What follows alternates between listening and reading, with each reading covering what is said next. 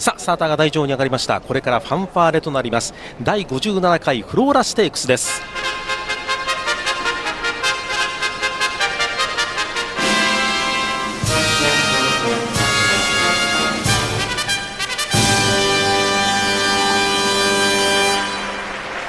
東京競馬場正面スタンド前第1コーナーの向こうの引っ込み線のところ各馬が枠に収まっていきます。スタートゲート芝コースの 2000m です。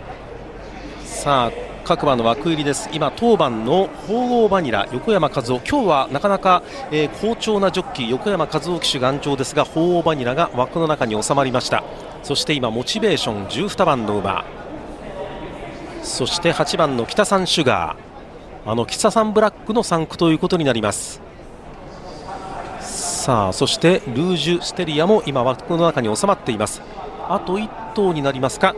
最後に15番のバンルーラ。収まりまして体制完了。スタートを切りました。バラバラバラとスタートになりました。トゥーさんあるいは5番のエバーハンティングといったあたりちょっとダッシュがつきません。さあ向こう正面のの先行争いです。3番のまずはパーソナルハイ。この辺りは予想通りパーソナルハイがまず体半分から1馬身のリード第2コーナーのカーブに向かいます。2番手にモチベーション3番手外目をとースーッとちょっとかかり気味にシンシアウィッシュがかかり気味に先頭花を奪った形になりました。その後方にルージュステリア前から4番手ルージュステリア前から4番手単勝式1番人気。その内側にはエリカビータが位置しています。第2コーナーに入りました。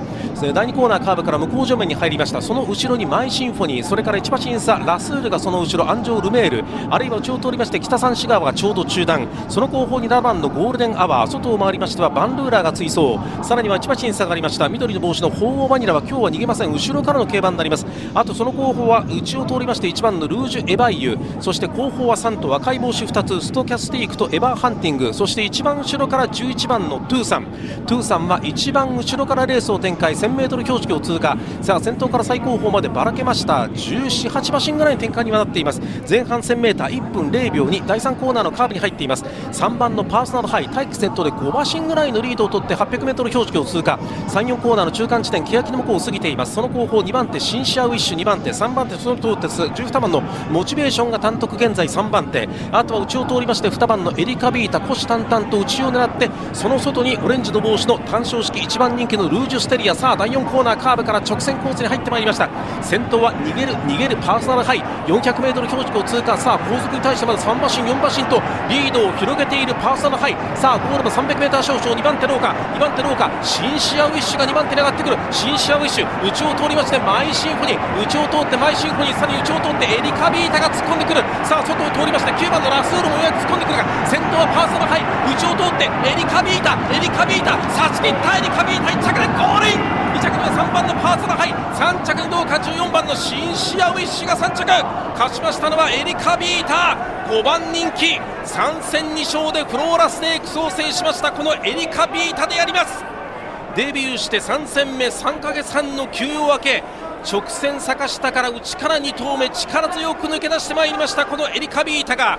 先に前にいたパーソナルハイ以下を見事に差し切ってみせました。勝ちタイムは2分0秒4勝ちタイムは2分0秒4上がり3ハロンが34秒84ハロン47秒6と時計が表示されています。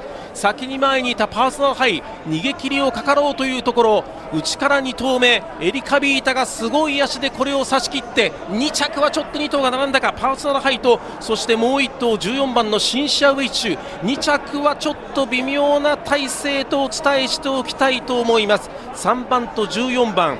え3番のパーソナルハイと14番のシンシャウィッチュ2着はちょっと微妙な体勢とお伝えしておきたいと思いますが勝ちましたのは2番のエリカビータ単勝式5番人気3戦2勝でまさに胸を張って第57回のフローラシデックスを制してオークスへの出走権を確保いたしました。